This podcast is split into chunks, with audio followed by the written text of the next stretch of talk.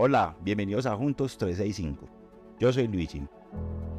Día 8 de enero. En el nombre del Padre, del Hijo, del Espíritu Santo. Amén.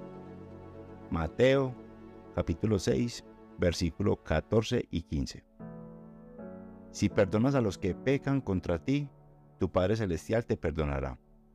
Pero si te niegas a perdonar a los demás, tu Padre no perdonará tus pecados.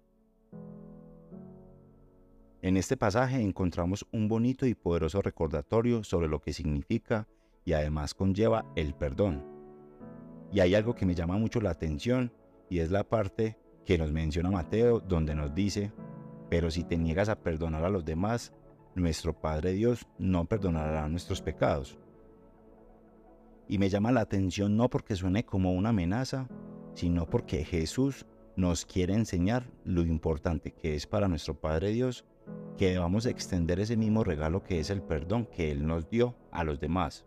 Y sobre todo en nuestra vida matrimonial, donde Él sabe que somos dos personas imperfectas y vamos a tener una tendencia a pecar o a hacernos algún tipo de daño.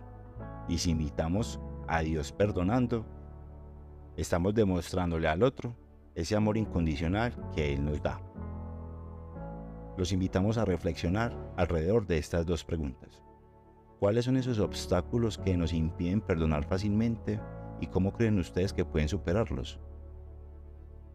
¿Cómo podemos construir un ambiente en el que el perdón sea una respuesta natural, fortaleciendo así nuestro matrimonio?